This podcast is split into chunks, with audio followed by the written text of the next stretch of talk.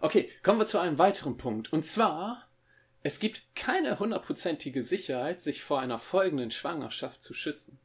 Jetzt sagst du vielleicht, ja doch, es gibt ja Kondom und es gibt Spirale und es gibt was weiß ich was, die Pille und so weiter, ja. Das Ding ist nur, ich habe von so vielen Freunden und so vielen Bekannten schon gehört, dass sie ein Unfall seien, ja. Und ich kenne schon einige Mädchen oder auch Damen, die ungefähr schwanger geworden sind, ja. Die haben das auch gemacht. Oder vielleicht haben es aus irgendeinem Grund nicht so richtig regelmäßig, ja, teilweise vielleicht auch haben sie es irgendwie verplant oder sowas. Aber das Ding ist nur, die haben sich vorher, denke ich mal, auch so Gedanken gemacht, nee, ich will nicht schwanger werden, also mache ich irgendwas dagegen. Ja? Und es hat trotzdem nicht geklappt. Ganz einfach. Ja, und es ist naiv, jetzt zu sagen, ja gut, okay, wenn ich das jetzt aber mache, dann wird das schon definitiv immer klappen und das ist hundertprozentig sicher. Ja, und was ist das Problem? In diesem Moment überleg einfach mal, woran leiden die meisten Menschen?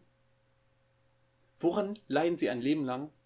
An den Wunden, die sie in der Kindheit erlebt haben. Ja, das, womit Therapeuten es am meisten zu tun haben, sind Konflikte, die Menschen mit ihren Eltern haben oder hatten.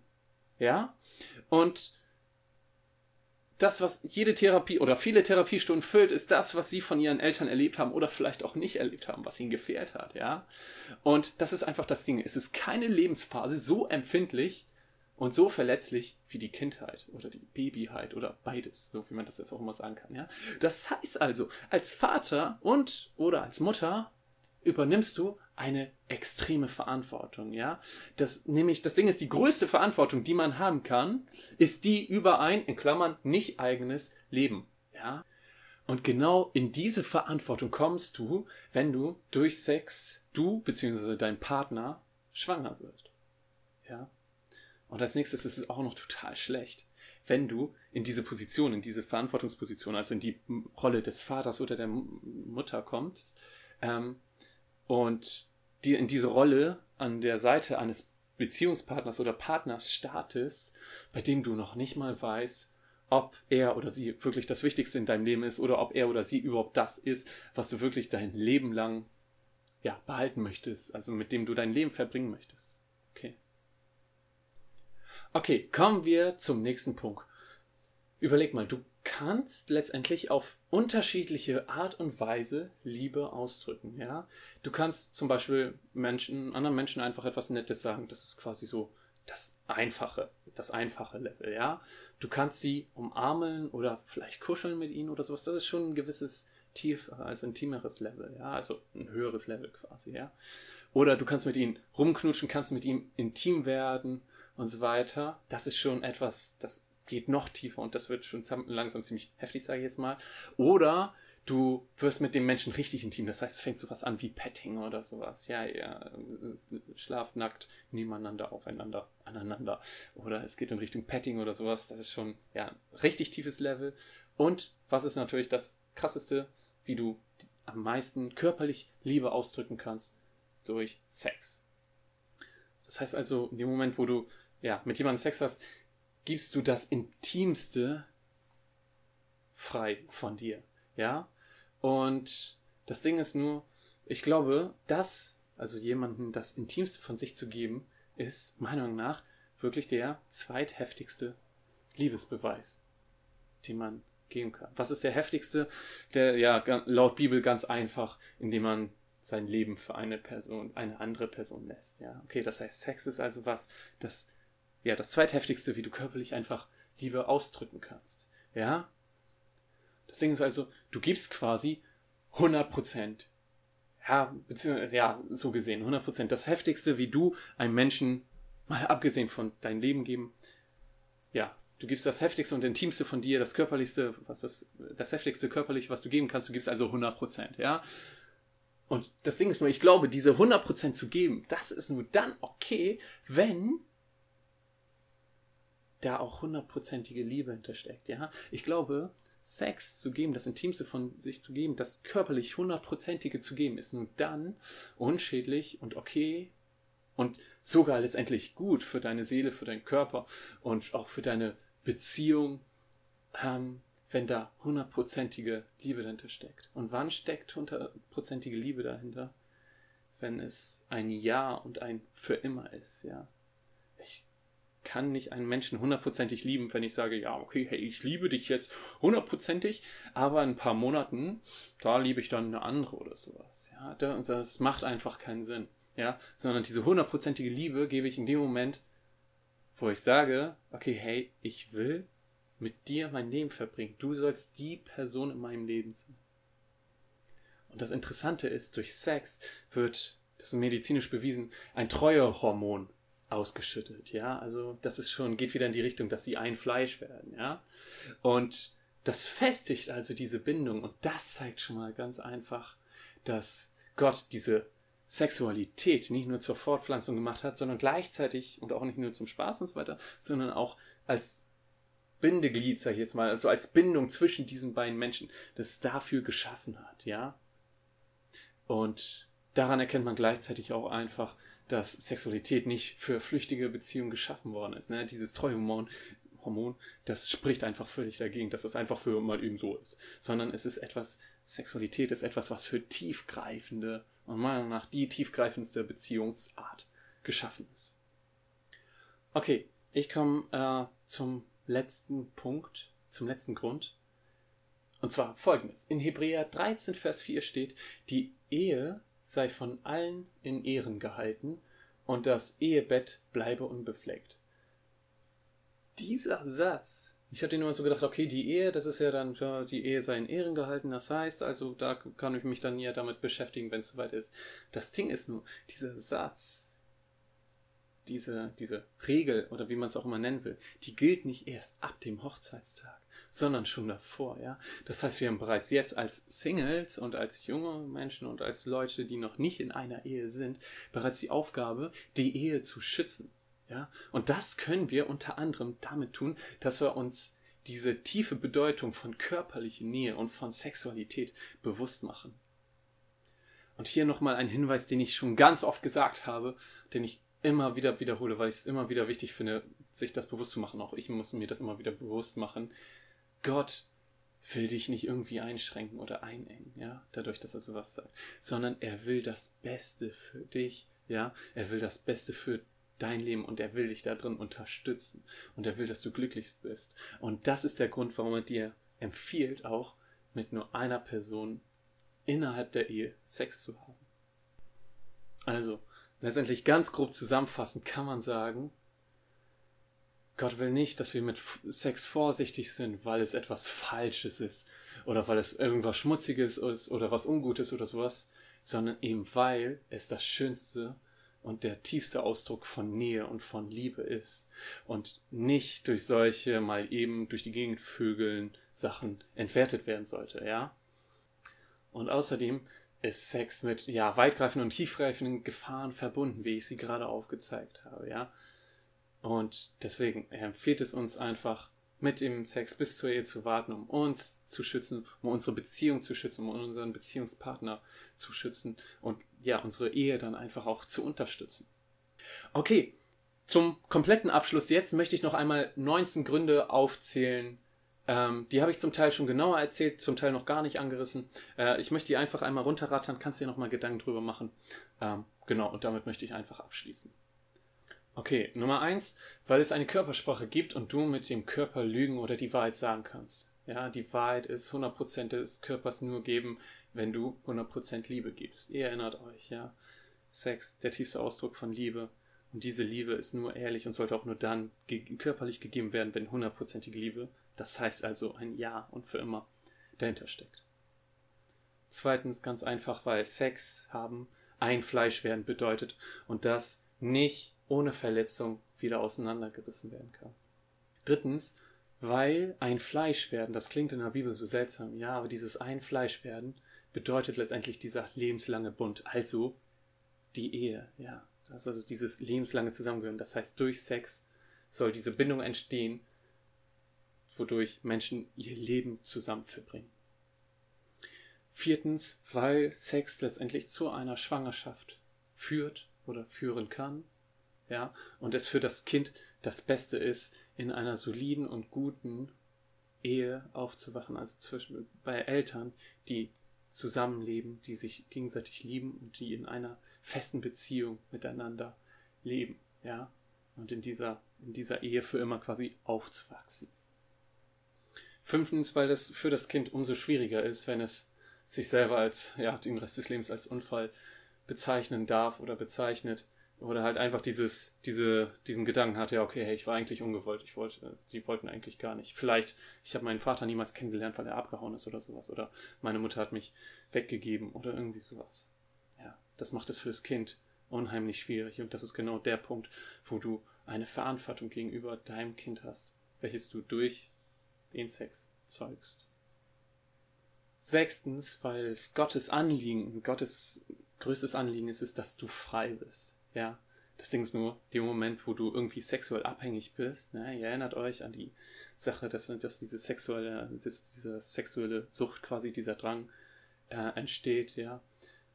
Ähm, das ist aber Unfreiheit. Ja, in dem Moment, wo du auf Sex nicht verzichten kannst oder so, oder irgendwie abhängig bist, bist du nicht frei.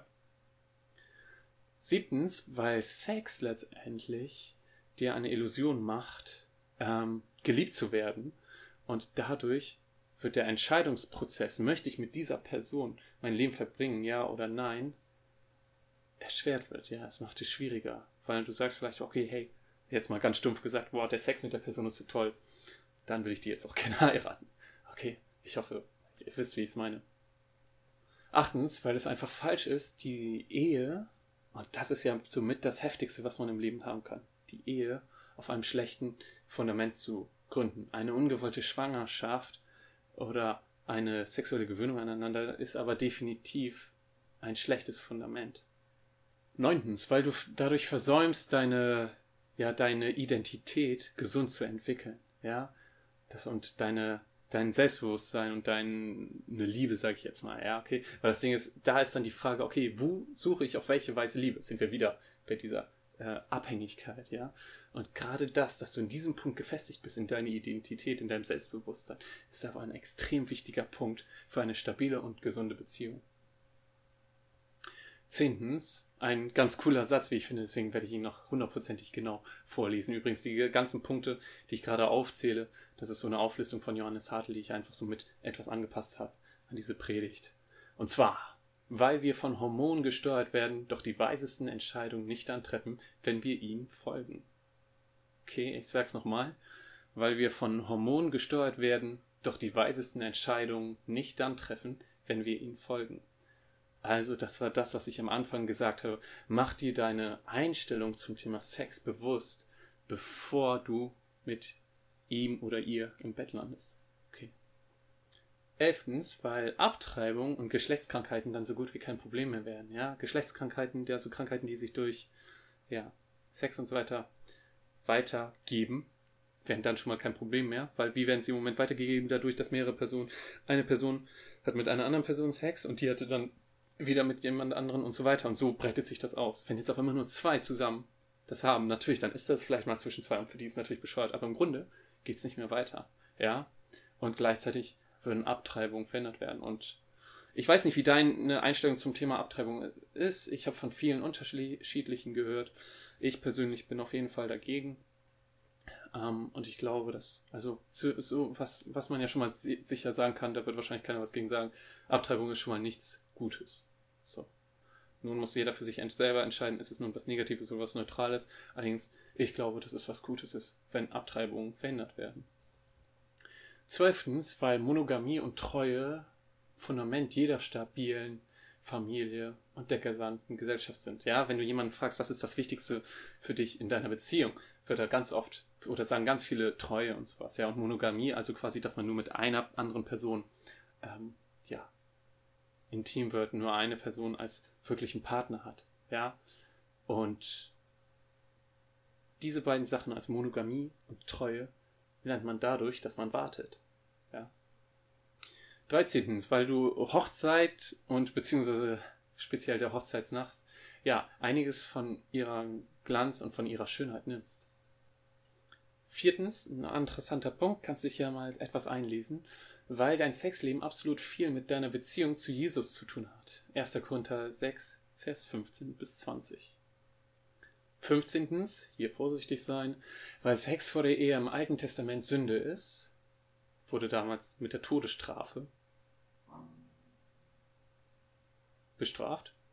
Und genau dieser Punkt wird im Neuen Testament auch nicht relativiert, sondern im Gegenteil, er wird noch bestärkt. Das wird so gesagt, in dem Moment, wo du eine Frau nur lüstern ansiehst, hast du quasi mit ihr schon die Ehe gebrochen. Ja, es wird gesagt, oh nein, die Todesstrafe, das muss ja richtig schlimm sein. Das hatte ich aber auch schon in Foren gelesen, wo dann gesagt wird, ah, Sex, das ist eine Todessünde, und das gleich so richtig hochgepusht wird. Hier nochmal der ganz wichtige Hinweis, ey, Bro, wir sind frei. Ja, oder Sis, wir sind frei. Jesus ist nicht einfach nur so für uns am Kreuz gestorben, sondern genau für solche Punkte ist er für uns am Kreuz gestorben. Das relativiert das aber nicht einfach hundertprozentig, dass du sagst, okay, hey, hey, ich vögel jetzt mit ihm wild durch die Gegend, sondern denk dran, es hat einen Sinn. Genau dieser Punkt zeigt das einfach nochmal auf, wie wichtig es ist, sich damit auseinanderzusetzen und da wohlüberlegte Entscheidungen zu treffen. Aber wohlüberlegte Entscheidungen aus seiner positiven Motivation heraus und nicht aus Angst. 16. Weil das Neue Testament Unzucht und Hurerei wiederholt als Sünde bezeichnet und die einzig sinnvolle Übersetzung dafür, ja, Sex außerhalb der Ehe ist. 17. Weil der einzige Rat, den Paulus an solche, die Sex haben wollen, gibt, folgender ist, und zwar ganz einfach, heiratet. In 1. Korinther 7, Vers 36 aber gleichzeitig da bedenken, nicht jede Ehe ist gut. Ja, es wäre schlecht, wenn du sagst, okay, hey, ich möchte gerne Sex mit ihm haben, also heirate ich ihn jetzt, dann haben wir Sex miteinander und dann wird es vielleicht doch wieder auseinandergerissen. Ja. 18. weil Sex die Gefahr hat, ja, abhängig zu machen. Nochmal der Hinweis auf die, ja, die Abhängigkeit, was ich schon erzählt hatte. Ja, Sex hat diesen Gewöhnungseffekt und kann abhängig machen, beziehungsweise, ja, süchtig machen. Und 19 weil es keinen Fall in der Bibel gibt, wo jemand vor der Ehe Sex hatte und es gut genannt wird. Okay, gut, ich bin durch. Wenn du bis hierhin geguckt hast, Hammer. Ähm, ich hoffe, dass dir das Video richtig was gebracht hat. Ähm, wenn du dich jetzt schon so lange daran gesetzt hast ähm, und mir zugehört hast. Ich hoffe auch konzentriert zugehört hast. Ich hoffe, es unterstützt dich. Ich hoffe, es hilft dir. Ähm, ich möchte an dieser Stelle noch einmal einfach aufzeigen, weil ich es ganz wichtig finde. Mach dir bewusst, wenn du dich für Jesus entschieden hast, dann bist du vollkommen frei. Du brauchst keine Angst mehr vor der Sünde zu haben. Ja? Also sei nicht von irgendeiner Angst angetrieben, sondern aus einer positiven Motivation. Ja? Diese positive Motivation sollte durch folgende Punkte angetrieben werden. Einmal durch Gott natürlich, durch dich, durch dir, durch dich ähm, auf die Rücksicht auf dein Leben und die Rücksicht auf deine, in Klammern spätere Beziehung. Und genau dafür und auch für die weiteren Punkte, wenn du dich jetzt noch weiter mit dem Thema beschäftigst und auch die Punkte, wo du Entscheidungen triffst, entweder nein, ich möchte jetzt keinen Sex haben oder doch, ich möchte keinen Sex haben oder ähm, ja, ich sag dazu ja oder dazu nein oder zu diesem Partner ja oder zu diesem Partner nein. Ich wünsche dir dafür einfach richtig viel Segen, viel Weisheit auf jeden Fall, dass Gott dich da einfach begleitet, dich unterstützt. Ja, genau, das wünsche ich dir einfach. Okay, das wär's mit diesem Video. Im nächsten Video geht's dann um das Thema, wie weit kann ich in einer Beziehung gehen? Ja, also wie sieht's aus mit Kuscheln, mit Küssen, mit Petting und so weiter.